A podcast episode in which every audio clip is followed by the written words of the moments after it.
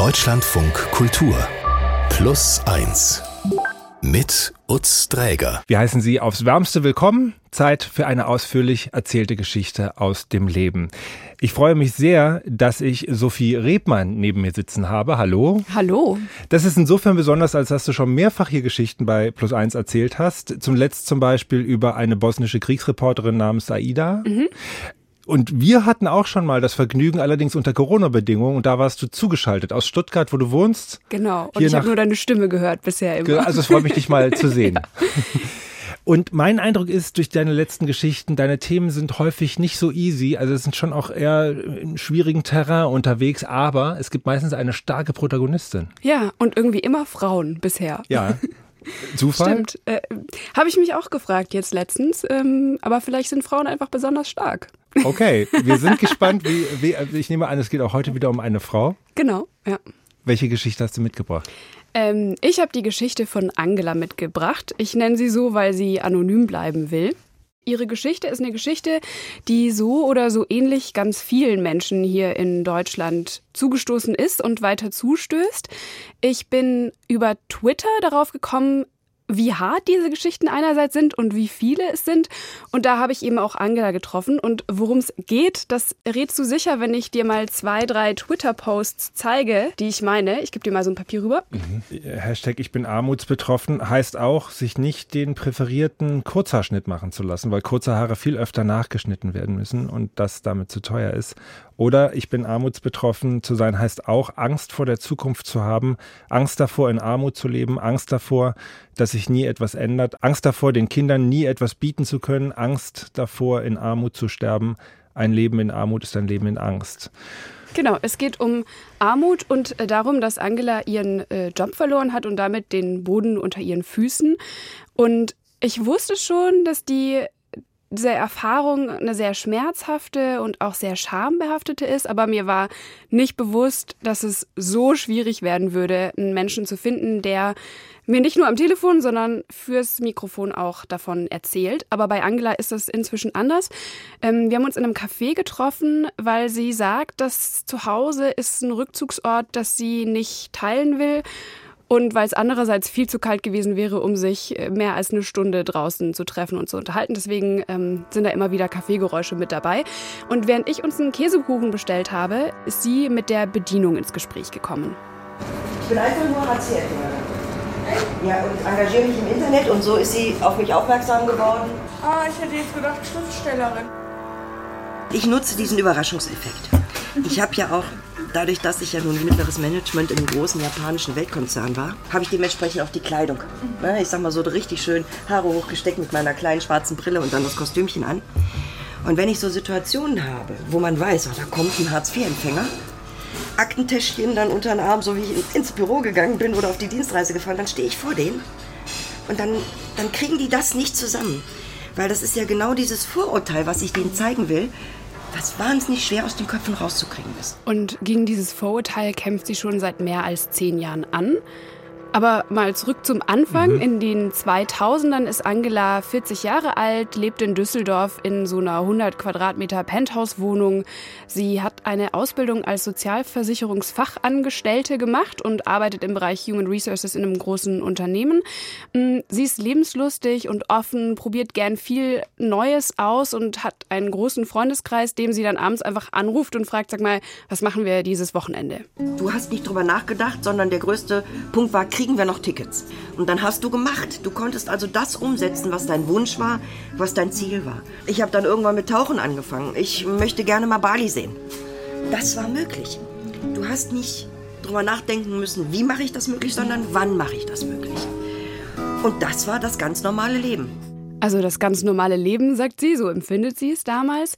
Und es ist auch wirklich ein sehr aufregendes Leben. Sie hat einen Segelschein, hat zwei Pferde und ein Cabrio. Aber dann, ja. So richtig Düsseldorf. ja, stimmt, genau. Klischee. Entschuldigung, Entschuldigung, Entschuldigung nach Düsseldorf. Äh, aber dann an einem Freitagmorgen im August 2006 bekommt dieses Leben plötzlich einen Knacks. Und ich wollte aufstehen und denke so, oh Gott, du hast sowas wie Rückenschmerzen. Ich habe vorher keine Rückenprobleme gehabt du gehst heute nicht arbeiten. Du rufst im Büro an, dass du nicht kommst. Und ich hatte mein Telefon neben meinem Bett stehen und wollte nach dem Telefon greifen. Und es gab ein Knallgeräusch. Und ich habe einen Schmerz gehabt, den ich dir gar nicht beschreiben kann. Und dann habe ich festgestellt, ich kann mich ab dem Bauchnabel so gut wie gar nicht mehr bewegen. Sie kommt ins Krankenhaus und wird operiert. Die Ärzte entfernen eine Bandscheibe, die zwischen den Wirbeln rausgerutscht ist und eben auf die Nerven gedrückt hat. Das war dieser Knall, mhm. den sie gehört hat. Und damit ähm, beginnt eine lange Krankheitsgeschichte. Aber das ist Angela zu dem Zeitpunkt nicht bewusst. Aber durch diese Bandscheibe, die da rausgerutscht ist, ist irgendwie der ganze Rücken aus dem Lot geraten. Ähm, das heißt, sie hat Rückenschmerzen, die nicht nur bleiben, sondern die sich noch sehr viel stärker verschlimmern, bis ihr die Ärzte dann irgendwann nach drei Jahren sagen, ähm, dass sie sich doch den Rücken operativ versteifen lassen sollte.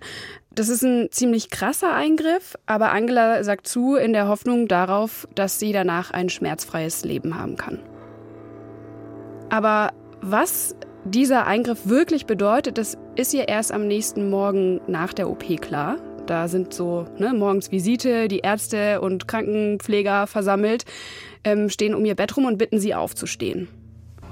Und dann ist natürlich die Tendenz, wenn du dann vor dem Bett stehst, du möchtest einen Schritt machen. Und du stellst fest, es geht nicht. Dein Kopf will den Schritt machen und deine Füße stehen aber einfach. So, und dann kommst du das erste Mal zum Nachdenken und sagst, warum ist das so? Warum ist das so? In der OP werden ihre Nerven durchtrennt und deswegen muss sie erst langsam lernen, wieder zu laufen.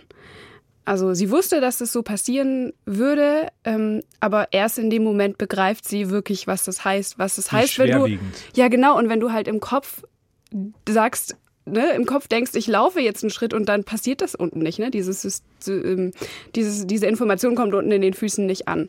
Aber in dem Moment erkennt sie, dass es eben Monate dauern kann, bis sie wieder gehen kann und dass es vielleicht auch so sein wird, dass es nie wieder so gut sein wird wie davor. Und Rücken steif machen, äh, habe ich ja. schon geschluckt. Das heißt sozusagen, sie ist dann nicht mehr flexibel, sich zu beugen. Ja, ja. Sie in hat einzelne Region. Genau, ja. Sie hat einzelne Bandscheiben unten zwischen Hüf also über der Hüfte so ein paar, an denen sie sich eben nicht mehr bücken kann.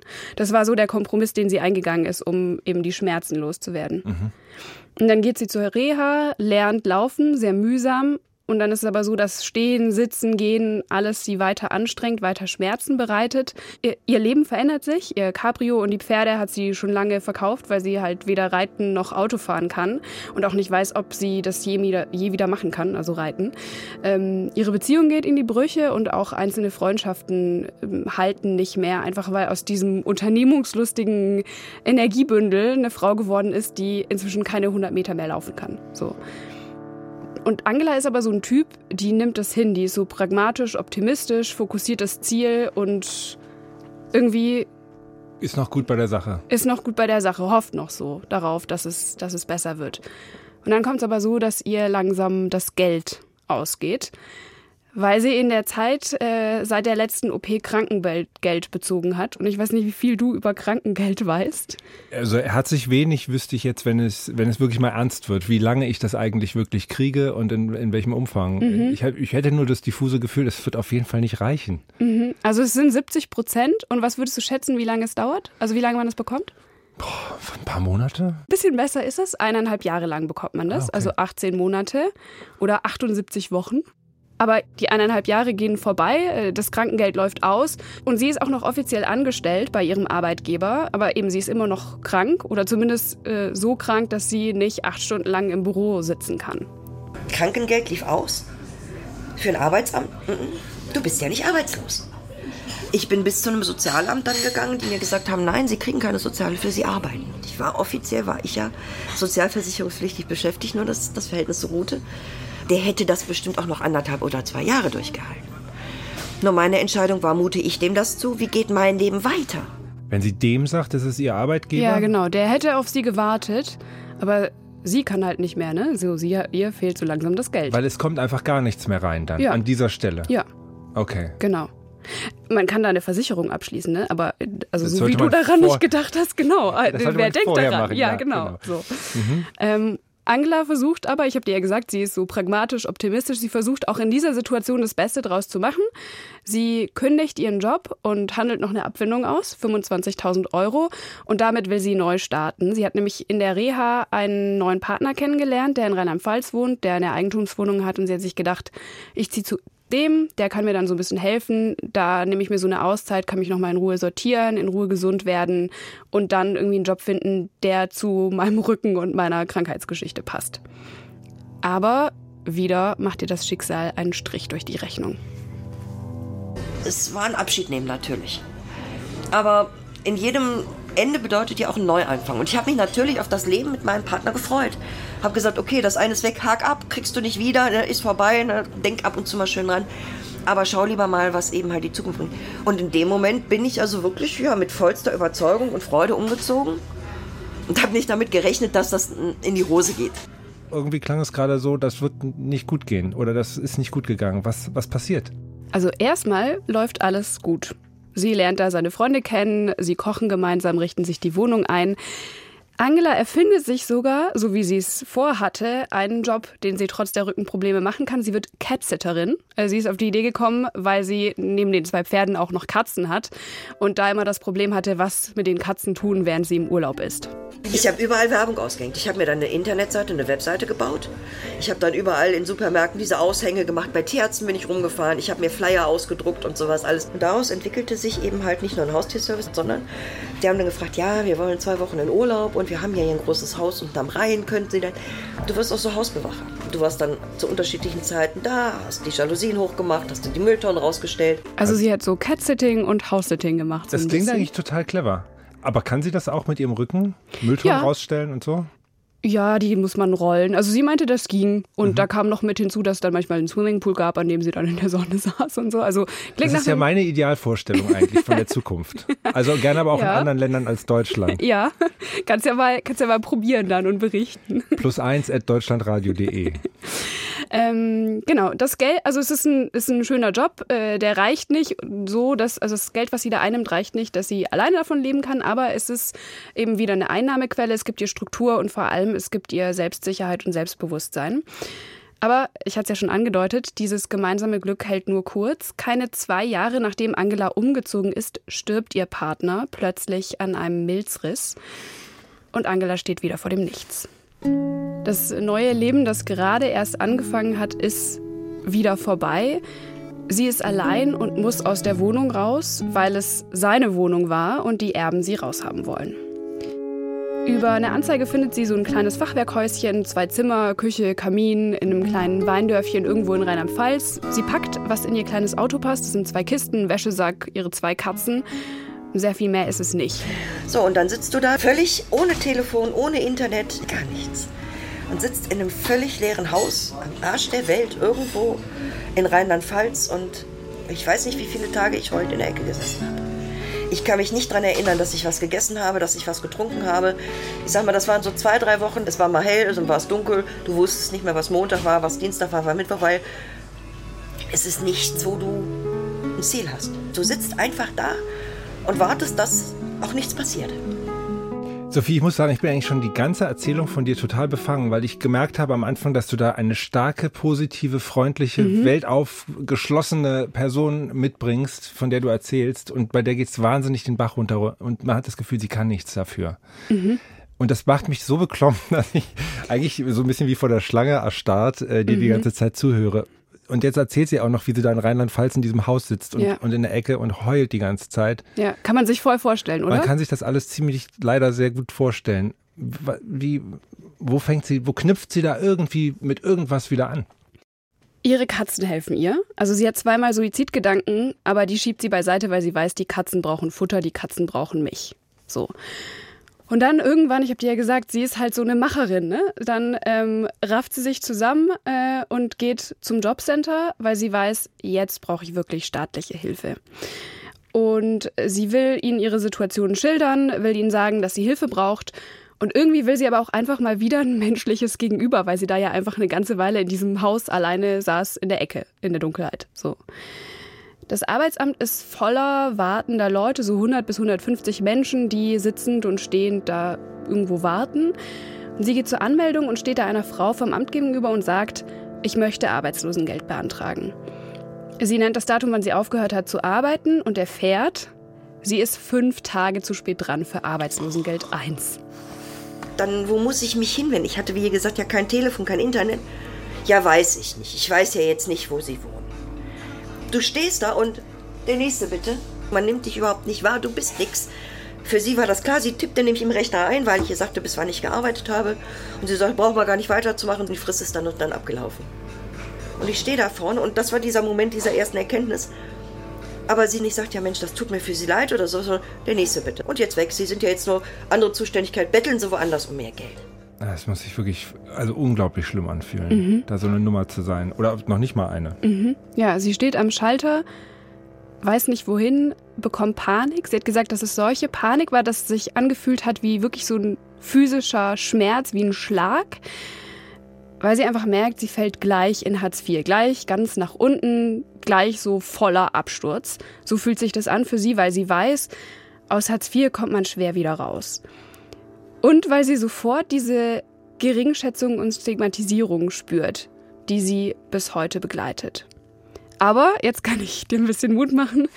Ähm, sie gibt nicht auf, sondern fragt sich durch und trifft da, wo, ein, wo sie den Hartz-IV-Antrag stellen muss, auf einen Sachbearbeiter, der sehr einfühlsam und hilfsbereit ist. Und er beantragt für sie Geld für die Erstausstattung, weil sie ja in dieser Wohnung überhaupt gar nichts hat. Und hilft ihr, als sie dann geht, in den Mantel und das imponiert ihr und baut sie so ein bisschen wieder auf, weil sie sich eben wieder gut behandelt fühlt. Dann kauft sie Möbel auf Ebay, immer nur so klein, dass sie in dieses kleine Auto passen und kauft sich eine Wandfarbe, weil die Wände dringend gestrichen werden müssen. Und mit jedem Stück Wand, was sie da streicht, wird ihr dieses fremde Häuschen vertrauter. Mhm. Mit jedem Teil, was du gemacht hast, wurde das, ich habe ein Dach über Kopf zu, das ist jetzt meine Wohnung. Du freundest dich dann damit an und gewinnst der Situation dann auf einmal positive Dinge an. Ich saß irgendwann auf der Terrasse, ich hatte ja keine Gartenmöbel, nichts, aber die Sonne schien. Ich habe einfach auf dem Kissen auf dieser Terrasse gesessen. Es war schön. Und das sind die Momente, wo du dann nach und nach langsam wieder ins Leben zurückkommst. Also Angela, wie wir sie nennen, die ist, also hat mich total für sich gewonnen. Wie sie also auf diesen kleinen Tropfen Wasser da sofort als Blume reagiert. Aber sie ist ja bei weitem nicht irgendwo angekommen, sondern ist mittendrin in der schwierigen Situation eigentlich noch. Mhm, aber es geht positiv weiter. Eine Freundin erzählt ihr von einem Schreiner, der nach einer Arbeitskraft sucht und da kann sie anfangen als Bürokraft, anfangs nur zehn Stunden in der Woche, dann stockt sie so ein bisschen auf und der Chef ist zufrieden mit ihrer Arbeit und sehr kulant. Wenn ihr dann mal der Rücken wehtut, dann kann sie irgendwie nachmittags kommen oder eben umgekehrt. Aber nach elf Monaten ist auch das wieder vorbei, weil der Betrieb aus Altersgründen geschlossen wird und Angela sich eben dann wieder was Neues suchen muss. Und dann folgen so ganz viele unterschiedliche Hilfsjobs. Sie arbeiten mal in der Gastro, dann für eBay im Customer Support, ähm, sogar auf einem alten Weingut, wo es ihr sehr gefällt, und in einem Callcenter. Also sie nimmt, was sie kriegen kann. Aber alle diese Jobs sind befristet, sind saisonal. Ähm, sie macht sie nur ein paar Monate lang und wird dann vor Ablauf der Probezeit gekündigt oder eben der Vertrag läuft dann aus. Und dann muss sie sich wieder neu bewerben. Und obwohl Angela also immer wieder arbeitet, fällt sie immer wieder in den Hartz-IV-Status zurück und sie kann auch von den meisten Jobs nicht ohne Zusatz vom Amt leben. Du fühlst dich wirklich wertlos. Du merkst, du bist komplett ausgegrenzt von der Solidargemeinschaft der Gesellschaft. Dann merkst du, dass das, was du dir in langen, langen Jahren Berufstätigkeit angeeignet hast, mit Schulungen und, und, und Lernen und Weiterentwickeln, wo plötzlich überhaupt nichts mehr wert ist, ne, überhaupt nicht wertgeschätzt wird. Du wirst alleine persönlich dafür verantwortlich gemacht. Und wenn du versuchst rauszukommen und dann auch noch berichtest, dass du es so nicht schaffst, schlägt man wieder auf dich ein. Und das ist dieser Nullpunkt. Du fühlst dich wertlos, du fühlst dich nicht gebraucht. Und der Mensch ist jemand, du brauchst natürlich nicht die Standing Ovations und Laola in Stadien, sondern einfach mal einer, der sagt, danke, hast du gut gemacht oder sonstiges. Also sie empfindet keine Wertschätzung, die man sonst im Beruf eben bekommt und wird stattdessen abgewertet, so von Politik bis hin zu Reality TV-Shows im Fernsehen. Mhm. Also das ist ja auch eine unglaubliche Reise. Wir haben ja angefangen mit japanischer Weltkonzern und tauchen auf Bali. Und, und was interessiert mich denn als nächstes mhm. für mich und meine Persönlichkeit, die die ganze Freiheit da leben kann? Und sie scheint so positiv zu sein, da jedes Stöckchen zu greifen und das Beste draus zu machen, aber macht sie das nicht auch mal irgendwie total mürbe? Also sie schildert das so aus der Draufsicht, erklärt dir quasi, was da in einem vorgeht, aber verändert sie das auch? Ja, total. Ähm, und das ist so, da würde ich einmal kurz weggehen von Angela. Das ist zwar ein Einzelschicksal, aber es gibt ganz viele solcher Geschichten.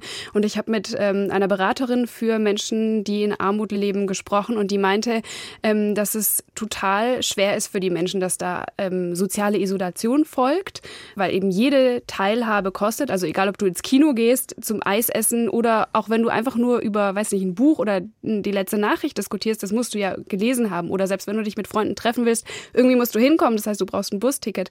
Und dann ist natürlich auch die Scham, die sie ja auch beschrieben hat, ein ganz großer Faktor. Das Selbstwertgefühl fällt in den Keller. Und sie hat gesagt, dass sie ganz krasse Existenzängste hat, ne? ob sie den Monat mit dem bisschen Geld, was sie hat, überlebt. Ähm, oft will sie nur schlafen, damit ein weiterer Tag vergeht, an die dem Zeit sie es vergeht. geschafft hat. Das muss man sich mal wirklich also auf der Zunge zergehen, damit die Lebenszeit vergeht, damit man sozusagen noch in die nächste Runde schafft. Ja, ja genau. Mhm. Und man beginnt da in diesen Kontingenten zu denken, die einem ja vom Staat auch zugedacht werden, die ja so absurd so schildern es Betroffene, und so ist es auch sicherlich nicht falsch, äh, absurd niedrig sind zum Teil für irgendwelche Unternehmungen, den Betrag, mhm. für Reisen, den oder keinen. Es war ja auch Wahnsinn, dass sozusagen mit dem 9-Euro-Ticket auf einmal Leute mhm. unterwegs waren, die sonst einfach nicht unterwegs sein können. Was das gezeigt hat an der Stelle. Was, um das nochmal ganz klar vielleicht auch in Zahlen zu gießen, vielleicht kannst du das nochmal sagen. Was, was steht denn da so zur Verfügung eigentlich? Also im letzten Jahr, ähm, als wir mit ihr miteinander gesprochen haben, war der Hartz-IV-Satz 449 Euro, die sie zum Leben hatte. Und sie hat gesagt, in Kontingenten denken, die da irgendwie äh, aufgeschrieben sind, das sind fiktive Zahlen, das, das kann sie vollkommen vergessen. Sie hat ihre eigene Rechnung gemacht. Sie hat gesagt, 70 Euro zahlt sie jeden Monat für Strom. Dann hat sie eine Haftpflichtversicherung und muss irgendwelche Hygieneartikel zahlen. Und wenn sie dann noch so irgendwie 100 Euro im Monat für laufende Kosten haben will, weil, keine Ahnung, mal eine Glühbirne kaputt geht oder man neue Socken braucht oder eine Ratenzahlung abzahlen muss beim Jobcenter, wenn von wenn irgendwann mal der Herd kaputt gegangen ist oder der Wasserkocher oder weiß nicht, der Staubsauger ersetzt werden musste, dann bleiben ihr fürs Essen vier Euro am Tag. Und sie hat gesagt, dass es zum Monatsende immer knapp wird und sie oft einfach nur noch Nudeln isst, die letzten paar Tage lang. Mhm. Und das dann auch noch in Zeiten von vielleicht äh, gesteigenden, gestiegenen Energiekosten und äh, wo es ja dann zum Teil auch zu Stromabschaltungen kommt, wenn Familie XY einfach äh, mit Vater, Mutter, drei Kinder nicht den Strom zahlen können. Ja, deswegen hat sie den Strom auch als allererstes genannt. Ne? Also das ist so ein Fixpunkt und danach äh, mit dem Essen wird man halt variabel, aber dann kann man sich halt auch nicht mehr gesund ernähren. Ne? So wie du es schilderst, für sie Stillstand an dieser Stelle. Genau, ja. Ähm, ein Stillstand, der ihr eben Angst macht. Sie hofft, dass die Tage vergehen und gleichzeitig, äh, wenn sie dann abends hm, schlafen gehen will, eigentlich kann sie nicht schlafen, weil sie eben solche Sorgen hat. Ein Teufelskreis, der psychisch an ihr nagt. Du erkennst dein Leben nicht mehr wieder. Du bist auch nicht diese Person, aber du bist in dieser Situation. Du hast das Gefühl, es ist absoluter Stillstand. Sie kommt aus Hartz IV nicht raus. Und das hört man ja immer wieder, dass das schwierig ist. Sophie, woran liegt das eigentlich? Das habe ich auch eine Beraterin gefragt und ähm, die meinte, dass du ja diese Lücke im Lebenslauf hast, ne? Da, ein Jahr, zwei Jahre, die du da nicht gearbeitet hast. Äh, und die führt zu der Frage, was war denn da los? Und dann musst du dich rechtfertigen. Und dann ist natürlich dieses gesunkene Selbstwertgefühl, was auch dazu führt, dass man da einfach vielleicht ein bisschen schüchterner, ein bisschen vorsichtiger auftritt auch eine Stigmatisierung, dass man, äh, dass, dass die Arbeitgeber vielleicht einfach denken, na gut, diese Person, wenn die da jetzt irgendwie aufgrund von Krankheit oder aufgrund von psychischen Problemen oder was auch immer da war, äh, arbeitslos geworden ist, dann ist die vielleicht nicht so leistungsfähig, nicht äh, irgendwie öfter krank, vielleicht schwächer. Wollen wir die wirklich einstellen? Ähm, und die Arbeitserfahrung wird auch entwertet. Ne? Also dieses, wenn du zwei, drei Jahre nicht da warst, dann hast du die neuesten äh, irgendwelchen Entwicklungen nicht mitgemacht und gleichzeitig gibt es diese Entwertung von außen auch hin. Also das sind viele verschiedene Faktoren, die es einem dann sehr schwer machen, da wieder rauszukommen. Mhm, also der berühmte Stempel, den man dann auf der Stirn hat. Du hast gerade geschildert, man merkt, dass sich ihre Persönlichkeit in dieser Zeit auch verändert, dass sie, weil sie sich einfach hart macht, um das nicht alles fühlen mhm. zu müssen, was gerade passiert, weil sie es eigentlich kaum aushält, wird zynischer. Ähm, wie lange geht das so? Das geht insgesamt neun Jahre so, in denen sie eben dann zwar immer wieder mal arbeitet, aber eben nicht aus der Armut rauskommt und sich dann alleine und ausgegrenzt fühlt. Ähm, bis zu einem Abend im Juli des vergangenen Jahres. Da sieht sie auf Twitter einen Hashtag aufploppen. Das hatte ich dir auch schon gezeigt. Ich bin armutsbetroffen, unter dem ähm, Twitter-Nutzer erzählen, wie es ihnen mit Armut geht. Also ganz öffentlich machen, was das genau bedeutet, was man normalerweise sonst eher versteckt. Und endlich sieht sie damit auch andere Menschen, denen es auch so geht. Und zwei Wochen lang liest sie einfach nur mit, still, kommentiert nicht. Und dann ändert sie was. Und da habe ich irgendwann gesagt, weißt du was, du kannst dich eigentlich nicht blamieren, weil dich kennt keiner da. Hau raus. Und das waren eben halt die, die 16 Untertweets, die ich da gemacht habe und dann berichtet habe, wie das bei mir passiert ist. Sie schreibt, Nein, ich kann nichts dafür, dass ich eine gute Qualifikation habe. Ich kann auch nichts dafür, dass ich Frau und über 50 bin. Und nein, Menschen, die unter dem Hashtag Ich bin armutsbetroffen zu finden sind, sind keine faulen Sozialschmarotzer. Es sind Lebenswege und Schicksale. Dabei möchte man einfach nur leben, ein wenig am Leben teilnehmen können und nicht, wie jetzt ab dem 20. eines Monats, nicht mehr wissen, was man bis Monatsende noch an Lebensmitteln kaufen kann. Es ist nicht fair. Es ist entwürdigend, man ist stigmatisiert, man wird beschuldigt, die Armut selbst verschuldet zu haben, man sei ja faul, Abschaum und asozial. Daher werde ich, wie viele gerade nun auch laut, verberge meine Armut nicht mehr. Ich schließe mich mit anderen zusammen, um aufzustehen. Dazu gehört unvorstellbarer Mut, denn man kommt aus dem Selbstschutz heraus, wird angreifbar durch Anfeindungen. Und dann sprangen natürlich andere auch auf, die sagten, Respekt, ich habe auch schon die anderen gelesen, soll ich ehrlich sein, ich gehöre auch dazu. Und so war das praktisch so ein Dominoeffekt, dass immer mehr dann auch schrieben, wie sie dazugekommen sind. Das habe ich natürlich gelesen. Und es war im Grunde genommen unbewusstes, kleines Schneeballwerfen, der anfängt, einen Hang runterzurollen und im Tal mittlerweile eine Riesenkugel ist. Und das war auch eins der Postings, die du gelesen hast und auf, über die du in Kontakt getreten bist. Genau, ja. Dieser Moment, den sie gerade schildert, dass es auch diese Verbindung gibt äh, mhm. auf einmal. Was macht das mit dir? Ja, das ist seit langem dann endlich wieder so ein gutes Gefühl. Diese Verbindung, dieses Gefühl, ich bin nicht die Einzige, die dieses Problem hat. Das kann nicht ein einzelner Schicksalsschlag sein, sondern das ist ähm, das hat System, das gibt dir Selbstbewusstsein. Und sie fährt dann zur Demo, du hast es vorhin erwähnt, das war der 9-Euro-Ticket-Sommer und dann war sie eben ein bisschen mobiler und ähm, fängt an, eben auch im echten Leben Menschen davon zu erzählen und konfrontiert sie mit ihren vorgefertigten Meinungen. Wenn sie zum Beispiel an der Bushaltestelle über die Arbeitslosen lässt, dann sagt sie, hey, ich bin auch eine davon und dann kommen sie ins Gespräch. Und es bringt Solidarität und auch so ein paar kleine Lichtblicke. An einem Abend ist sie zum Beispiel wieder auf Twitter unterwegs und schreibt mit anderen Nutzern. Und ähm, da war so eine Diskussion, da habe ich auch geschrieben, boah, ich liebe Käsekuchen. Und dann wird dir in so einem Moment bewusst, A, wie lange du keinen mehr gegessen hast, B, wie lange du keinen mehr gebacken hast, weil Backofen, viel Strom. Strom zahlst du selber. Und dann mal zusammengerechnet, der Quark, Milchprodukte mit am teuersten geworden. Das plus den Strom hast du nicht. Dann schrieb mich halt einer an und sagte, was kostet das denn? Sag ich, jetzt mal ganz ehrlich, mit, mit dem Strom sind das durchaus so 8 bis 10 Euro, bis der Käsekuchen fertig ist. Sagt er, weißt du was, es ist zweckgebunden, sagt er, ich überweise dir das. Und davon habe ich tatsächlich und auch mit Fotobeweis einen Käsekuchen gebacken und einen Mambokuchen. Dieser Käsekuchen, du merkst, wie ich jetzt so nach, oh, der war so lecker, der ist auch noch gelungen. Ich habe drei Tage lang nur Käsekuchen gegessen, weil der war so lecker. Das war so ein Moment, das war der erste, der mir geholfen hat. Puh, also ich mich bewegt das einfach, dass, dass, also es gibt so viele Menschen, die davon so betroffen sind wie Sie, aber diese Art darüber nachzudenken, was ein Käsekuchen in der Gesamtbilanz kostet und ob ich mir den leisten kann und die Antwort lautet ständig nein und dann muss dann jemand kommen, also es ist einfach Wahnsinn und das mhm. passiert halt ständig da draußen, mhm. wenn man so will. Mhm. Ja. Du hast mit ihr im letzten Jahr gesprochen. Hartz IV ist mittlerweile abgeschafft. Hatte sie dazu eine Haltung zum Bürgergeld, was ja jetzt ab 1. Januar kam? Sie hat gesagt, das ist nur ein anderes Label und das hat nicht oder es verändert nichts. Also auch eben für Langzeitarbeitslose hat, bringt das ja auch nicht. Also es mehr. wird immer noch sanktioniert, äh, es ist äh, mehr Geld geworden, aber nicht genug. Ja, genau. Und sie sagt, dass vor allem die Diskussion darum, die dann wieder entbrannt ist, darüber, ob die Menschen denn arbeiten würden, wenn es keine Sanktionen gäbe, ähm, dass die eben auch sehr verletzend war. Das ist genau das, was sie die ganze Zeit stört, dass man davon ausgeht, dass du nicht arbeiten willst, während du die ganze Zeit dich bewirbst und versuchst und suchst und das nicht klappt einfach. Dieses Zusammenkommen mit anderen und auch vielleicht diese Gesten jetzt mit dem Käsekuchen zum Beispiel, haben wir das, hat dir das irgendwie einen neuen Drive gegeben? Mm, also einen Drive hat sie auf jeden Fall gegeben, auch wenn man jetzt sagen muss, dass es ihr sonst nicht wirklich geholfen hat. Ne? Also sie ist in der gleichen Situation. Sie findet, hat immer noch keinen Job. Sie sucht die ganze Zeit. Auch jedes Mal, wenn ich mit ihr im Gespräch war, ähm, hatte sie neue Ideen, was sie denn machen könnte.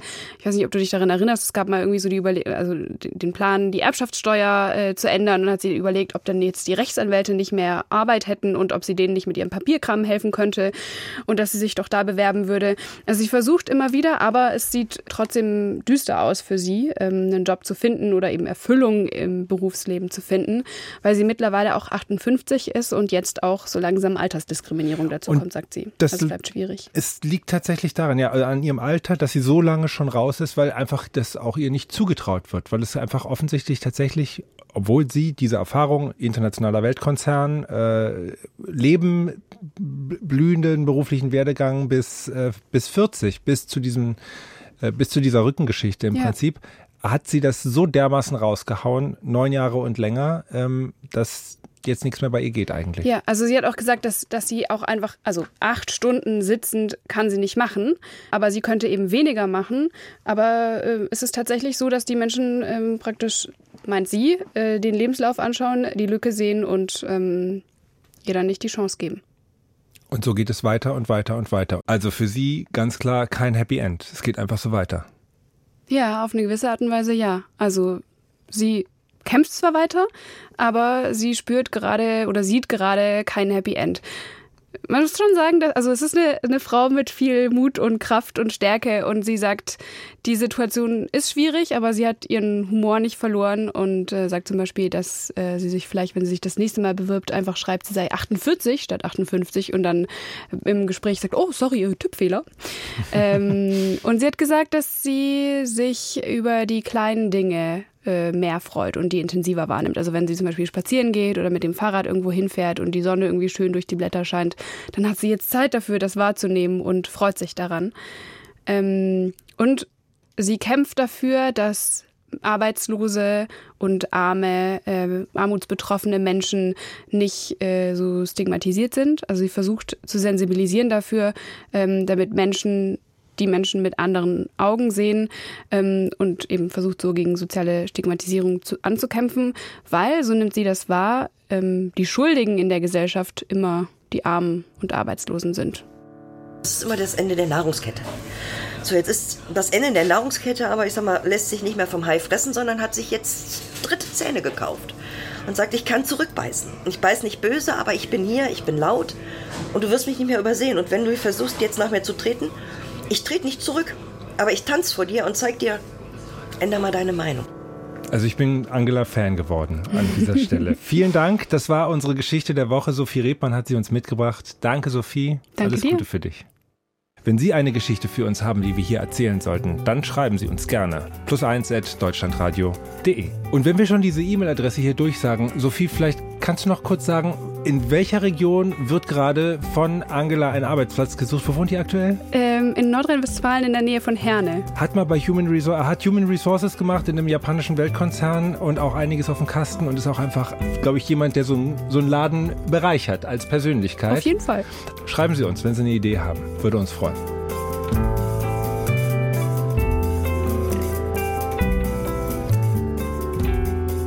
Bei Plus 1, das wissen Sie wahrscheinlich, gibt es jede Woche zwei Podcast-Folgen und in der Folge mit dem Lieblingsgast habe ich Besuch von Max Werndl bekommen. Er ist Unternehmer, Sportler und war lange Zeit sehr aktiver Bassjumper. Trotzdem habe ich gemerkt, dass, es mir, dass mir der Gedanke sehr schwer fiel, äh, über ein Leben nachzudenken ohne Springen. Und ähm, ich habe so gespürt, dass ich mich sehr stark damit identifiziere und dass ich es mir äh, nicht vorstellen konnte, nicht zu springen. Persönlich entwickelt sich sein Verhältnis zum Bassjumpen in eine falsche Richtung. Hören Sie sehr, sehr gerne mal rein in unseren zweiten Plus 1 Podcast. Mein Name ist Utz Träger. Danke fürs Zuhören. Machen Sie es gut und bis bald.